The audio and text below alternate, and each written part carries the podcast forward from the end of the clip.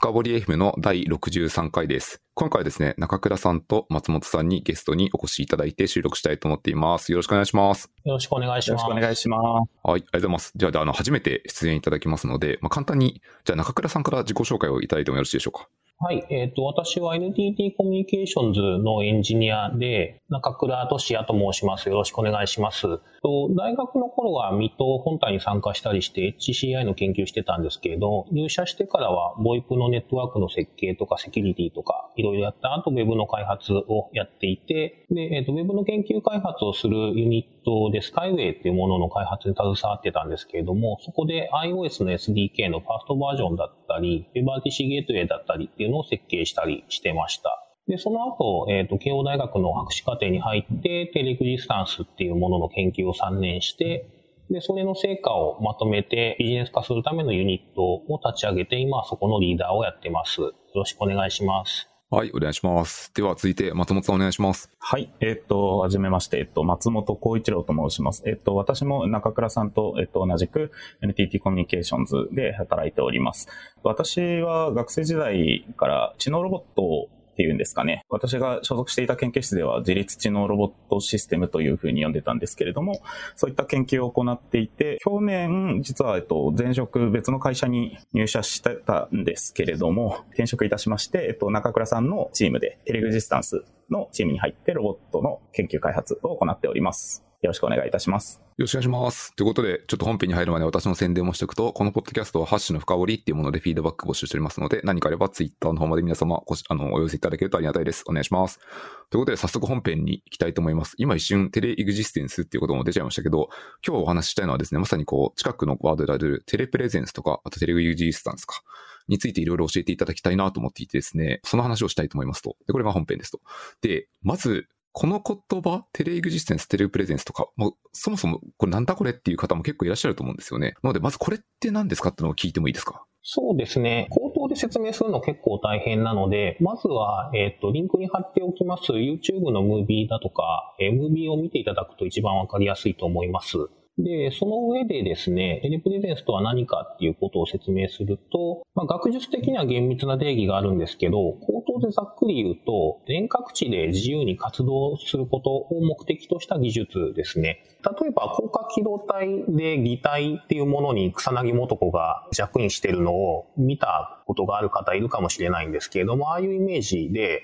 遠隔地に置いてあるロボットに乗り移って自由に活動できるっていうものを今作っています。なるほど。例えば、なんかあの、ちょっと広角機動隊に引っ張られますけど、まあ、こう、何らかの信号を出す。まあ、実際にこう、なんだろうな、ジョイスティックとかでコントロールしてもいいかもしれないし、まあ、脳波から、脳波から言ったらいいと思うんですけど、遠隔にある、例えばなんだろうな、北海道にあるロボットが東京から動かせるとか、そんなイメージであってますかね。そうですね。で、今、ジョイスティックでっていう話があったんですけれども、えっと、基本的には自分の体として動かすってことを、考えているので、本当のことを言うと、えー、脳みそに直接直結したいんですね。そういうことを目的にやってるんですけど、まあ今のところちょっとそういうことはカジュアルにできないので、どうするかっていうと、もうちょっと、えー、バーチャルなところでやってます。えっと、例えば、モーションセンサーをつけて人間が手を挙げたら、それに同期してロボットが手を挙げてくれるとか、えー、そういうところで疑似的に人間が思った通りに体を動かすってことをやってます。なるほど。いいですね。この辺はだいぶイメージ湧く方多いかなと思います。この領域って結構学術的、ビジネス的にも結構前から研究されていたり、実用化に試されていたりするような領域なんですか？そうですね。概念自体は1980年代からあって、実は VR とほとんど同じなんですね。VR チャットとかで VR の体動かして、VR ワールドの中で自由に動いたりってことをやってると思うんですけど、あれが繋がる先がアバターでなくて、ロボットに繋いじゃえば同じことなので、学術的にはもう同じものとして扱われています。そうですね。なので VR 元年って言われてるのは実は何回かあって、20年ぐらい前にも VR 元年があって、その20年ぐらい前にもまた VR 元年あったんですけど、その度にテレプレゼンス、テレグジスタンスも盛り上がったりはしていますね。なるほど、めっちゃ面白いですね。確かにあの、技術的にはこう元年が何回か来るやつよくありますね。そう、そうなんですよ。なるほど。めちゃめちゃ面白いですね。ありがとうございます。まずそもそもこの辺って古くからっていうことだとすると、まあ、どういう課題を解決しようとしてですか？そうですね。さっき、お味噌に実は直接つなぎたいんですっていうことを言ったんですけど、まだ、えっと、ブレインマシンインターフェースっていうものの研究はあんまりうまくうまくいってないというと失礼ですね。えっと、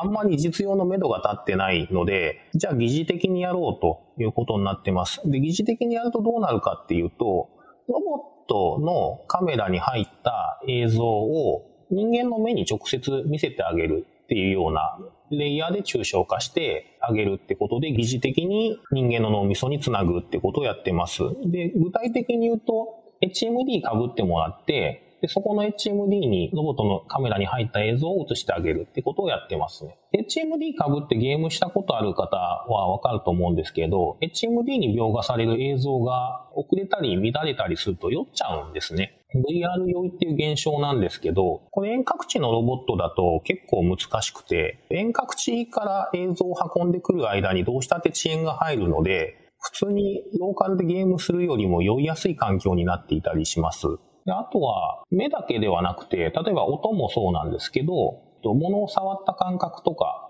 そういうものも送ってあげる必要があって、で、物を触った感覚はグローブとかで再現することが多いんですけど、まだちょっとそこの精度が低かったり、あとは、えっ、ー、と、機械の駆動遅延が入ったり、さっき言ってた通信の問題で、映像とずれてしまったりして、えっ、ー、と、非常に違和感があったりっていうようなところで結構問題があって、ネットワークのところだけでも結構作り込みの余地があるかなと思ってます。確かにこのレイテンシーだけはどうしても解決できないというか絶対に存在しますしね。そうなんですよ。前に岩瀬くんがスト2をネット対戦してるっていう話してたと思うんですけど、各ゲーマーの人とか結構それで悩まされてると思うんですね。あの、日本国内で対戦するときとヨーロッパと対戦するときで対戦戦術が違ったりするんですけど、そういう問題が結構ありますね。確かにあの、1フレーム、まあ、16ミリ秒ぐらいが結構こう 重要な世界ですからね。そうなんですよ。なるほど、ありがとうございます。ちなみにこの HMD っていう言葉をもしかしたら知らない方もいるかもしれないので、これ例えばのオキュラスとかのことですかね。そうです。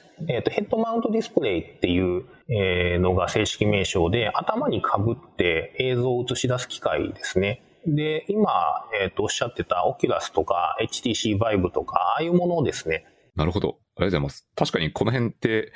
そうですね、数十年前とかだったら、まあ、凄まじい値段だったんだろうなと思うんですけど、オキュラスとかっても割とカジュアルに持ってる人も普通にいますもんね。そうなんですよね。もう PSVR 売り出したにしたので、結構コンシューマーでも持ってる人が多いと思います。なるほど。ありがとうございます。今のがこう最初の中倉さんのお話を聞いて聞きたかったの1点目で、2点目はですね、ちょっと全然切り口が違うところで、ネタ帳にも何も書いてないことを今から聞くんですけど、何かというと、まあ、VR チャットとかとこう世界線は一緒っていうと、最近のバズワードある言葉1個突っ込んでみたくて、メタバースと関連ってありますか？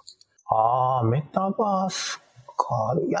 直接関連は多分ないと思います。松本さんどう思います？実は私も最近言われているメタバースの意味がよくわからなくなってきてしまっていて。なるほど。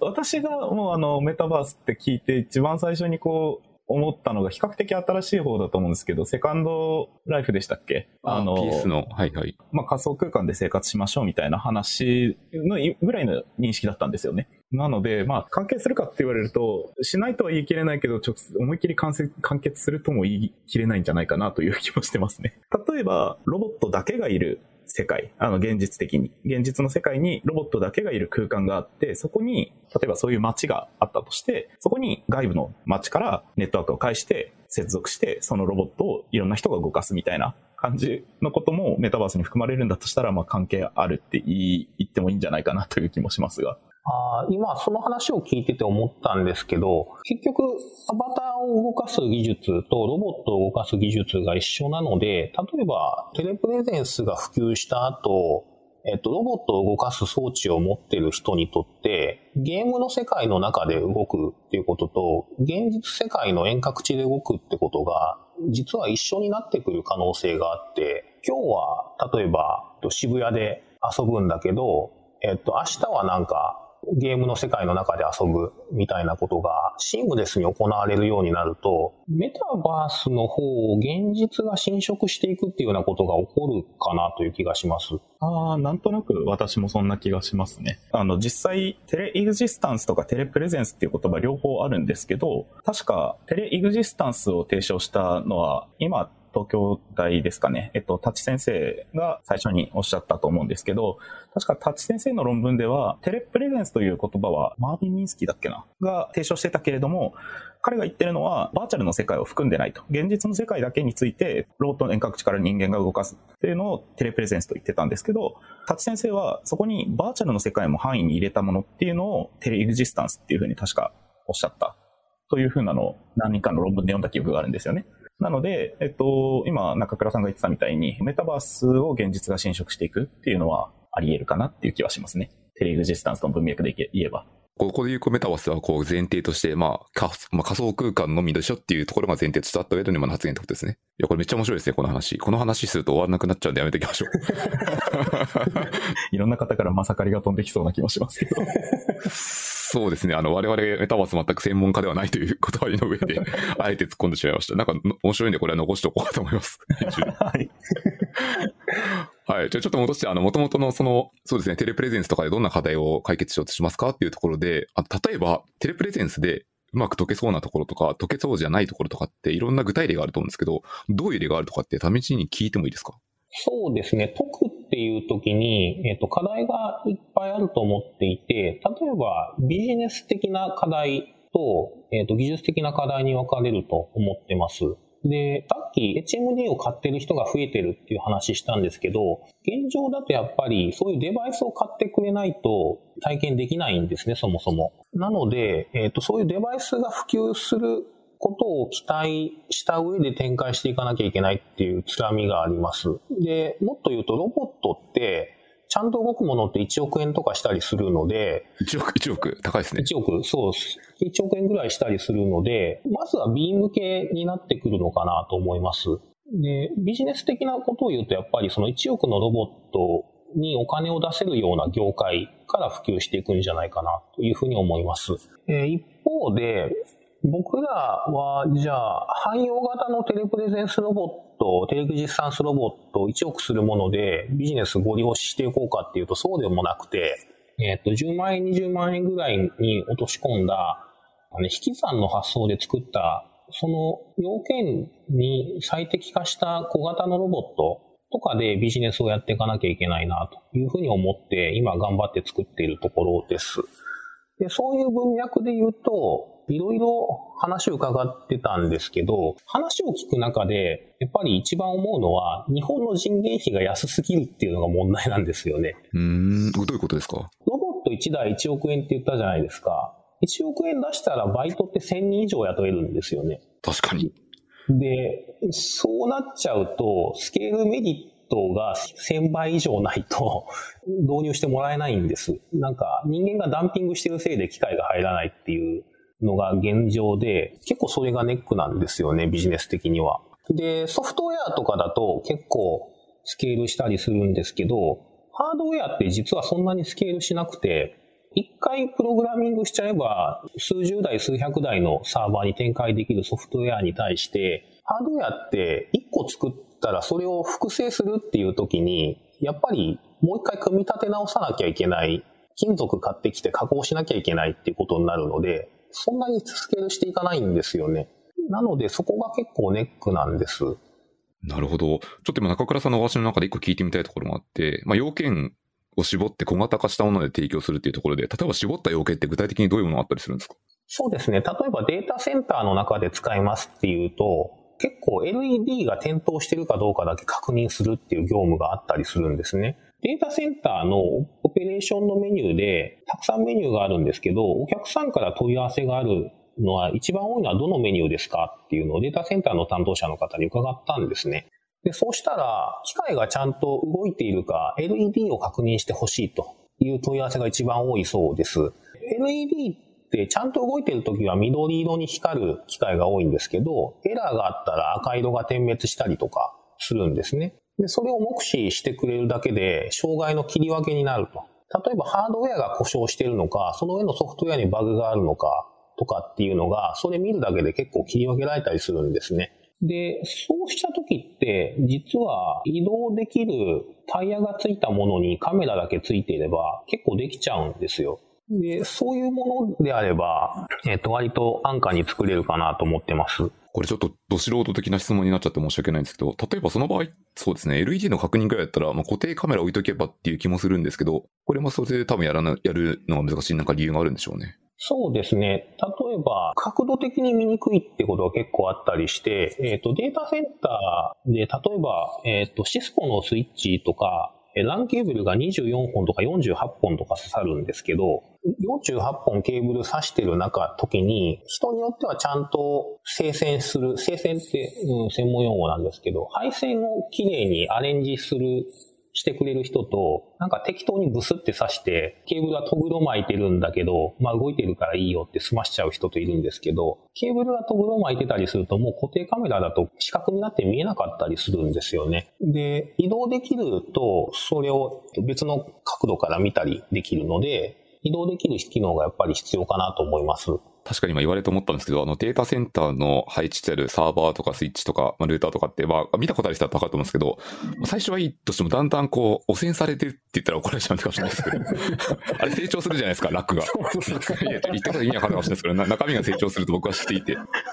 あの、全員がプロだったらいいんですけど、そういうものでもないので、確かにその時に全ての角度から見えるようにカメラを置き続けるっていうのは、それはそれで職人芸でコストが凄まじいなって思ったので、今納得感は僕はすごいあります。とは手があるロボットだと、そのトグロ巻いてるレーブルをちょっと避けてあげたりとかできるので、本当は手があるともっといろんなことができるかなと思います。あとは音ですね。ハードディスクが故障する前ってイオンするんですけど、そのイオンを聞き取ることができると、故障前に検知してディスク交換できるかなと思います。今時レイド組んであるので、事前に分かればちゃんと差し替えちゃって特に問題にならないっていうケースが結構あるので、音聞くっていう需要も結構あるかなと思います。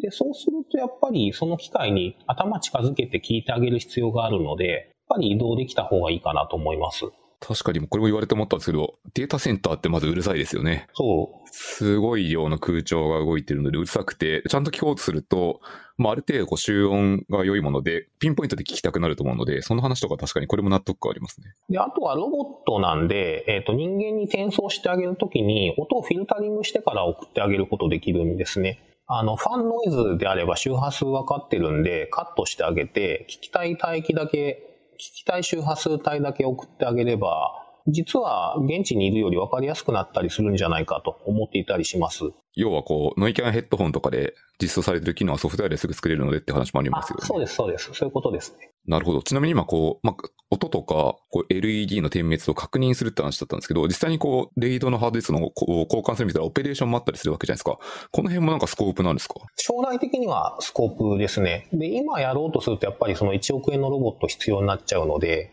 結構今はビジネス的には難しいので、次の VR 元年ぐらいにできればいいなと思ってます。なるほど。そこがこう、コストとパフォーマンスするところの、こう、損益分岐点ではないですけど、そうですね。ブレイクポイントがあるわけですね。そういうブレイクポイントが来た時がまた元年って言われるんだろうなと。中倉さんが今、えっと、おっしゃってた話と、まあ、重複することでもあると思うんですけど、これに類似した質問って、ロボットをやってた時にも結構よくあの投げられた質問だったんですね。というのは、例えば私はヒューマノイドやってなかったんですけど、えっと、ヒューマノイド系の研究してる方、研究者の方とかからよく聞いてたのは、それ人型である必要あるっていうことをよく言われたと。で、えっと、もうその時に、まあ完璧な回答ではないけれども、あの、一つの回答、まあ逃げにもなるかなというふうにその方がおっしゃってたのが、環境を作り変える必要がないっていう、人間用に作られた環境っていうのを作り変える必要がない。ロボット専用に作り変える必要なく、人間とロボット共存できる環境にしたいってなったら、じゃあロボットを人間側に近づけた方がいいんじゃないのっていう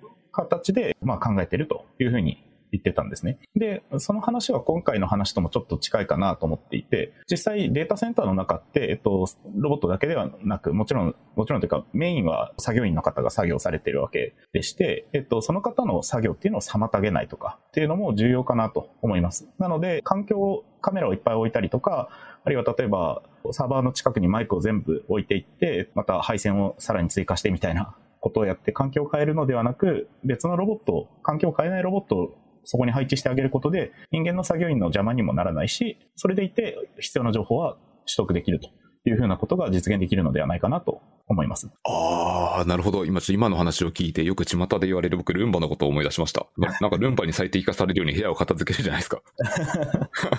本来は、本来はもう吉野にやってくれれば一番いいんですけど、というのはなんかこれもまたしっくり感がありますね。そうですね。さっき私データセンターの例挙げたんですけど、実はデータセンターとかだともうロボットに合わせてデータセンターから作っちゃうっていう発想もあったりするんですよね。で、そっちに倒しちゃうでもいいし、で、あとは人間がいるところを歩き回る警備ロボットとか、例えばセコムさんみたいな業務をロボット化するっていう時には、えっ、ー、と、今松本さんが言ったような人間と同じ形であることがメリットになるっていうことは十分にあると思います。あとは、えー、最初に言ってた脳に直結したいっていうようなモチベーションで違和感なく動かそうとすると、やっぱり自分の体と近い構造じゃないと動かせないんですよね。ああ、人間がってことですか？そうです、そうです。例えば、ムカデに憑依してくださいって言われて、どの足から動かそうってなりません？ちょっとですね、今のところ難しそうだなと思いました。そうですよね。で、犬ぐらいだったら、まあ、なんとかなるけど、ちょっとぎこちなく歩くかな、みたいな感じですよね。で、人だったら、まあ、同じようにちゃんと追従して動いてくれるんだったら、その日から動かせますよね。確かに。犬に憑依したとしても、なんか、あのスピードは出せないですね。そう、そう、そうですよね。型っていうのはそういうメリットもあるかなと思います。なるほどな。まあ、人間がこう生きて生まれてからずっと蓄えてきた自分の体を動かすスキルっていうのはほぼ同時に使えるってことですね。そうですね。なるほどな。めっちゃ面白いですね。なんか、せっかくなので、まあ、中倉さんも松本さんも、まあ、私もそうなんですけど、通信系の会社の人間なので、この辺、ロボットを遠隔地とかで動かす上にあたって、ネットワークの難しさみたいなところちょっと突っ込んで聞いてみたいと思っていてですね、ちょっと別のトピックになっちゃうはしますが、この辺ってさっきもレイテンシの話は1個出たんですけど、具体的にもうちょっと深掘りをすると、どういう難しさが出てくるんですか？そうですね。通信の影響って、まあ大きく分けて3つですね。遅延とパケットロスとジッターがあります。で、ジッターって結構専門用語なんであんまり通信業界の人以外は分かりづらいかもしれないんですけど、通信遅延って実は一定ではなくて、例えば間に挟まってるルーターとかの処理が、えっと、柵に行くときと処理が遅延してるときで、通信にかかる時間が変わってくるんですね。なので、通信遅延が一定ではない。で、その揺らぎのことをジッターと言います。遅延については非常にわかりやすくて、すべてのことが遅れます。で、例えば最初に言っていた HMD に表示される映像が遅れてしまう。例えばロボットをアメリカに置いていると、アメリカと日本の間って、えー、RTT で100、えー、160ミリセックぐらいあるので、欲しい映像が頭を動かして右に向いた映像が欲しいなと思ってから160ミリセカンド遅れて映像が来るんですね。で、そうなるともう結構酔っちゃうんです。その辺何ミリセック遅れたら酔うかっていうのは結構人によって違うんですけど、被験者大勢集めて調べた人がいて、だいたい200ミリセック超えるともう誰も耐えられないというような結果が出てました。で、アメリカで160ミリセック、ヨーロッパで200ミリセックなんで、十分いけるじゃないかと思うかもしれないですけど、実は、えっ、と、映像を送るとき H264 に圧縮したりしているので、エンコードの遅延がかかるんですね。で、そっちが30ミリセックとかあったりするので、実はアメリカ、ヨーロッパとやるっていうのは非常に厳しかったりするので、現状できるのはアジア圏の中特に日本の中とかそういう世界になってくるんじゃないかって気がしています。なるほど。そんなに遠くに行けないってことですね、実際には。そう、そうなんですよね。今、こう、遅延だと160とか200って話があったんですけど、例えばジッターがそれに加わると酔いやすさってどのくらい、どんな感じに変化するんですか？えっと、実はジッターが入っても、えっと、映像の転送って RTP で行うので、リングバッファーで吸収されちゃうんですね。なので、酔いやすさ自体にはあんまり直結しないです。で、一方でジッターの影響って結構面白くてですね、物を触った感覚も伝送したいってことを言ってたんですけど、パケットに対してかかる通信遅延が変わるってことは、視覚が早く来て触覚が遅く来るとかっていう影響を受けることがあり得るんですね。で、そうすると、えっと、ロボットを動かしているときどうなるかっていうと、ロボットは HMD の中にはロボットの手が物に触ってる映像がすでに来てるのに、触った感覚だけちょっと遅れてくるとか、なるほど。めっちゃ気持ち悪い。そう、めっちゃ気持ち悪いことになるんですよね。ここ僕一番辛いとこだなと思ってて、僕がテレプレゼンスやりたい理由って、その通信の発展系だと思ってやっているので、ちょっと話変わっちゃうんですけどいいですか？あもちろんもちろんどうぞ。今、コロナウイルスが流行ってから、ズーム飲み会とかって結構流行ってるじゃないですか。うんうん、増えましたね。で、僕も友達とやったりするんですけど、やってると、こう、友達が飼ってる猫が、ぴょんとこう、机の上に乗ってきたりするんですよ。友達の膝の上に乗ってたりするのを見ると非常に羨ましくて、あ、俺も触りてえって思うんですよね。でも今触れないんですよ。で、今結局音声と映像しか送れてないから、触ることができない。で、触りたいっていうのが僕の結構大きな欲求なんですよね。できることならモニターの中にズボッと手突っ込んで、猫の頭撫でたいんですよ。ちょっと貞子感出てきましたね。そうそうそう。そうそう。で、いや、でも実際やりたいのはそういうことで、で、ロボットが向こうにいればバーチャルにそういうことできるないうところで今やってるんですよね。最終的には、リモート飲み会って言いつつ、同じ部屋でいる感覚で、こう、一緒に乾杯ってやりながら、同じケータリングの飯を食うというところまでやりたいんですよね。で、そうしたときに、えっ、と、触覚と視覚のズレって結構ね、気持ち悪いんで、それ非常に猫撫でてても撫でてる感ない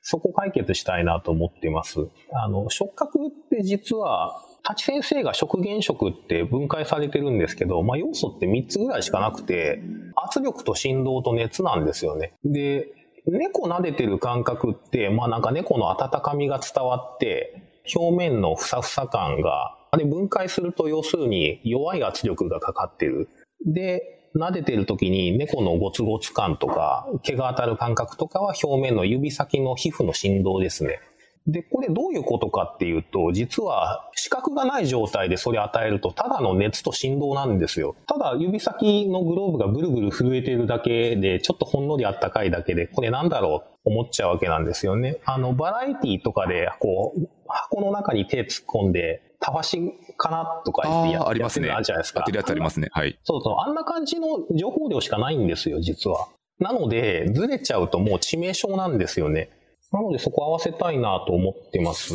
ちょっとテクニカルなところを聞くと、まあ、本来は、まあ、今こう、音声と映像を今、ズームのみでも伝わってるんですけど、あれもこう、ネットワーク的には本来はこう別のストリームっぽく扱われていて、なんか別のタイムスタンプをつけて同期してうまく、まあ、リップシンクとかって言ったりしますけど、まあ、映像と音声がちょうど合うようにしてるわけですよね。で、これに触覚もシンクしないといけないってことですよね。そういうことです。ってことは、触覚を送ってるさっきの3要素に含まれてるものを伝送しないといけなくて、これそれぞれタイムスタンプつけて送るみたいなイメージになるんですか？そうですね。最終的にはそうなります。なので、えーっと、僕、TPAC に何回か行って、その時にブレイクアウトセッションで話したりしてたんですけど、今 WebRTC ベースで通信してるんですけど、WebRTC の、えーっとメディアストリームの方に触覚も乗っけたいと。いう話をしてたんです。えーメディアストリームって、まあ、岩瀬くんには釈迦に説法なんですけど、映像で VP8、VP9 と H264、あと最近新しいの増えましたけど、音声でオーパスと、えっ、と、DTMF 通るのかな？ぐらいなんですよね。そこに触覚も通したいっていうのが僕の願いで、で、RTP で送ってしまえば、まあ同期はできるので、そこなんとかしたいなと思っていたりします。なるほどな。ちなみにあの、T-PAC を一応知らない方も多分いらっしゃると思うので、僕から補足しちゃうと、まあ年1回やってる W3C のイベントって感じですかね。そうですね。ウェブの仕様をどういうふうに固めていこうっていうのを偉い人たちが話しているところですね。で、その中でこう、時間を取って話せるセッションを取れるところがあるので、中倉さんがそこでプレゼンをしているっていうことですよね。そうですね。2018年かなに行って話したりしてて、で、その後結構データとメディアを同期する必要があるねっていうのは、例えばゲームの業界の人からも地添えが入ったりして、で今主にゲームの文脈なんですけど、データとメディアを同期できるようにしようという話が進んでいたりします。そっちに乗っかっていくっていうのを将来的には考えてますね。確かに WebRTC って従来こうメディアとデータを分けて考えるみたいな、分けてチャンネルを開くみたいな話があったんですけども、そこがこうだんだんユースケースの詳細化によって、まあ合わせて同期する必要があるようなことが出てきたってことですね。そうですね。あの、それこそメタバースでゲームやっていくっていう時に触覚ずれちゃうとかっていうのは、本当にゲームの中でも致命傷になってくるので、需要が結構あるんじゃないかなと思います。なるほど、ありがとうございます。これもうすでになんか30分超なので、もうちょっと話しただけで終わりにしたいと思っているんですけど、えっと、何が話したいかというと、まあ、これいろいろなんか大きな概念というか、使い方とか分かってきた上で、これ中倉さんと松本さんは具体的にどういうものを今作られてるんですか？私が作ってるのは主に通信エンジンの部分ですね。さっき言ってたテレプレゼンスのビジネスを活性化したいと思ってるんです。で、そのためには、その業界に参入してくるプレイヤーを増やす必要があると思ってます。え、NTT コミュニケーションズだけでどんなに頑張ったって一社分の成果しか上げられないので、それよりは多くの会社さんに参入してもらえる下地を作りたいと思ってます。で、そうした時に、ロボットを作れる人たちが参入してくる必要が絶対あるんですけど、ロボットを作れるハードウェアメーカー、ロボットメーカーの人たちって実は通信に詳しくないんですね。彼らに対してさっき言ってた通信の難しい部分を全部ケアしてあげる通信エンジンを提供してあげることができれば、そういう人たちがもっともっと参入できるようになる。そうすることで面白い製品も出てくるし、キラーアプリケーションも出てくる。そうなるとテレプレゼンスが一気に普及するなと思っています。確かにロボットを作られてる会社は、まあ、例えば産業用ロボットとか、まあ、自動車作るとかでも何でもいいんですけど、っていう時って、まあ、レイテンシーないですもんね、全く。そう、そうなんです。産業用ロボットとかっていう時は、まあ、せいぜいローカルネットワーク、研究室の中のネットワークだけで動けばいいやっていうような作りになってたりするんですよね。で、それをインターネット対応するっていう時に、また一から考え直すっていうのは大変なので、僕たちがそこをケアしてあげなきゃいけないと思ってます。で、現状ケアするにも限界、WebRTC ベースだと限界があるので、僕らは WebRTC をちょっと拡張して、RFC からは外れちゃうんですけれど、ちょっと拡張した通信エンジンを提供しています。で、それを使ってもらうことで、このプログラム自体はラボ内で使っている場合と変わらないプログラムをそのまま使ってインターネット越しに通信できるようにするっていうのが僕のゴールですね。なるほど。ありがとうございます。これ、松本さんの話を今聞いてしまうと終わらなくなっちゃうので、ちょっと前編後編に分けたいと思いますと。で、前編で最後にもうちょっとだけ僕は中倉さんのことを知ってるんで、あえて聞いちゃうんですけど、その通信エンジンがラストで書かれてるんですか？うんと、それを話すと結構長くなっちゃうんですけ ど、その通信エンジンの第ゼロバージョンは、えっと、WebRTC ベースでやってるって言ってたんですけど、ゼロから WebRTC 書くと大変なので、YANUS っていうオープンソースを使ってたんですね。で、YANUS ってプラグインを書くことで、えっと、機能を拡張できるので、さっき言ってた、えっと、同期の機能とかは、プラグインとして書いてたんですよ。YANUS のプラグイン書くときって C++ で書く必要があるんですけど、C++ で書きたくなかったので、ラストでプラグイン書いてたんですね。なるほど。で、そこがラスト使い始めた最初です。2015年ぐらいかな。お結構前ですね。結構前ですね。で、その後ですね、ヤヌスで書いてたものをそのまま商用化するんではなくて、再開発して、ちゃんとソースコードもきれいにした、して、メンテナンス性も上げた上でビジネス化しようということで、リブ LTC ベースのものに作り変えて提供しています。で、それが今 WebRTC ゲートウェイって名前でスカイウェイチームから出ているものですね。で、あれはと、いろんなプログラムから汎用的に使えるようになってるんですけど、ロボットで使いやすい形にはなっていないので、えっ、ー、と、今、ロボットメーカーが主に使っている ROS っていうフレームワークがあるんですけど、そこに落とし込むための作り込みをしてます。で、その作り込みの部分を今ラストで書いてますね。今使ってるラストにつながるわけですね。なるほどな。じゃあ、少なくとも6年はずっと書かれてることになりますね。そうですね。6年ぐらい書いてますね。僕は中倉さんのことを知ってるので言っちゃうんですけど、中倉さん多分この NTT コミュニケーションズのエンジニアの中でも多分トップクラスのエンジニアなので、なんか中倉さんがこれを使ってるっていうのはなんか聞いてる方ね、一部刺さったら、しかもこのロボットの分野とかがあったら多分話してみるとめっちゃ面白いんだろうなと思って今聞いてました。ロボットでラスト使うの結構メリットがあってですね、えっ、と、ラストってシステムプログラミング言語なんで、C と同じ速度が出るんですよね。で、今の言語って、例えば Go とかだとランタイムの上で走ってるんですよ。で、そうすると、ビルドするときに、実は巨大なランタイムがついた形でバイナリ測れたりするんですね。で、ロボットの上って別にそんなメモリも潤沢じゃないし、ハードディスクも潤沢じゃないので、巨大なファイル測れると困るんですよね。で、ラストだと C とバイナリサイズ変わらないので、非常に便利ですね。なるほどなそういうところで聞いてくるんですね。そうですね。例えば、えっ、ー、と、Docker 書く人とかにも便利だと思いますね。Docker のアルパインの上で動かすっていう時に、もうそのまま動くので、アルパインのイメージに数十キロバイト増えるだけのものを配布できたりします。これは普通になんかメリット大きいですよね。すごいメリット大きいですね。イメージサイズ大きくなると起動も遅くなるので。コンテナの立ち上げにフルに効きますからね。すごい効いてきますね。ありがとうございます。本来はラストの話でも飛び出してやってもいいかもしれないですけど、リスナーの方で要望があれば、なんかラスト回があるかもしれないので、とりあえずこのぐらい、この前編はこれぐらいにしたいと思います。あの、はいこれぐらいしといて、あと、じゃあ宣伝的なこともあればと思うんですけど、先に私から宣伝すると、このポッドキャストのハッシュの深掘りフィードバック募集しておりますので、何かあればくださいっていうのと、あと中倉さんの方から何か宣伝はありますか？はい。えっ、と、今、実はインターン生を募集してます。2月からインターンがあって、今募集を始めてます。で、実は僕たちのチーム、できたばっかりで人を集めてるところなんですけれども、えー、ロボットできる人、例えば松本さんみたいなロボットできる人っていうのは結構集まってきているので、これからはどっちかっていうと、プログラミングガチ勢が欲しいなと思ってます。で、プログラミングで仕事したいけど分野は何でもいいなっていう人って結構ゲーム業界かウェブ業界に行っちゃうことが多いんですけど、ロボットを動かすプログラム書いてウィンウィン動かすのも楽しいよっていうことを言いたいですね。プログラミング言語ガチ勢って例えばどういう、どういう能力を持ってるイメージですか？プログラミング言語ガチ勢、あ、プログラミングガチ勢ですね。あそうですね。ごめんなさい。プログラミング言語ガチ勢はやばいですね。